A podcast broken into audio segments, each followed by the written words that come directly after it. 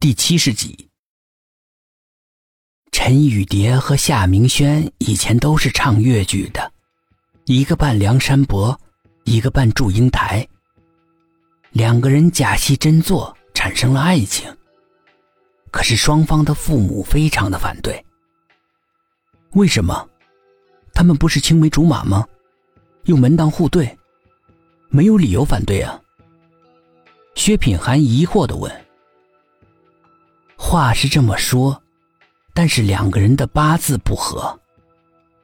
梁婆婆回答这个问题的时候，总是给人躲闪的感觉。我们还是接着往下讲吧，你们再不要打断我了。阿婆年纪大了，一打断就不知道讲到哪儿了。似乎为了印证她刚才说那话似的，梁婆婆向夜空中翻着白眼儿，一副苦苦回忆的模样。呃，我讲到哪儿了？哦，记起来了。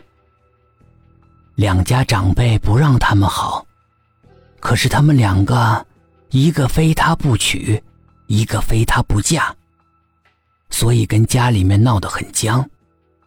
陈雨蝶也因此心情很差，做什么都有些精神恍惚。有一次唱戏的时候。从一米高的舞台摔了下来，当场就死掉了。说到这里，他突然停了下来，神情变得有些紧张，就像是讲鬼故事的人被自己的故事吓倒一样。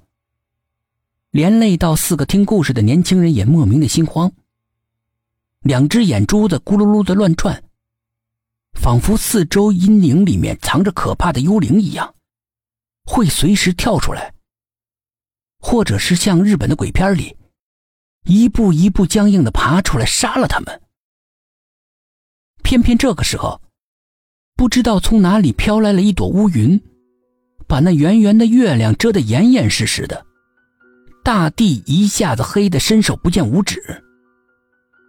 这更增添了每个人心中的不安。哎呀，谁呀？谁把手放在我肩上？还这么凉！白雪娇嗔的声音从黑暗中传过来。我没有。另外几个人异口同声的答道。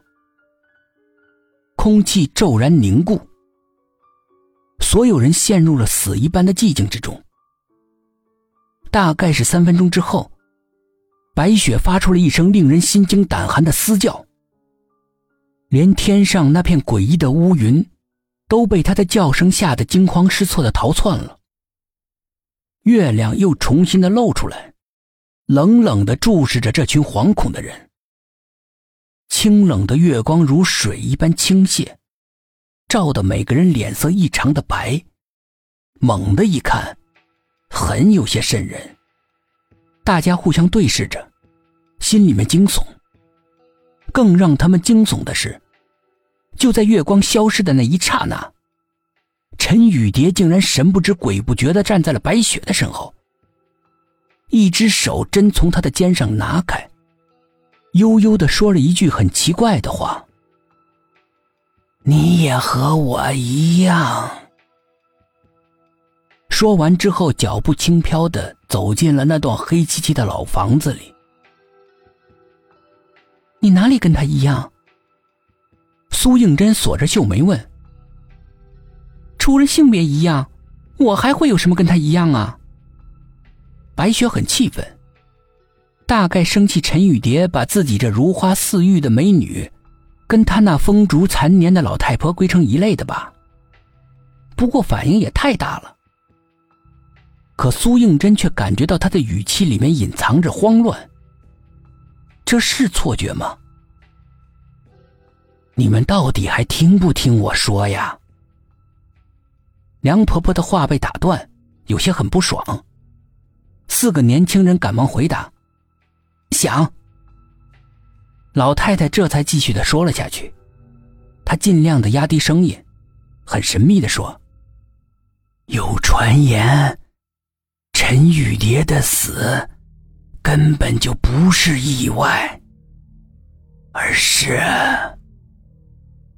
谋杀，谁杀了他？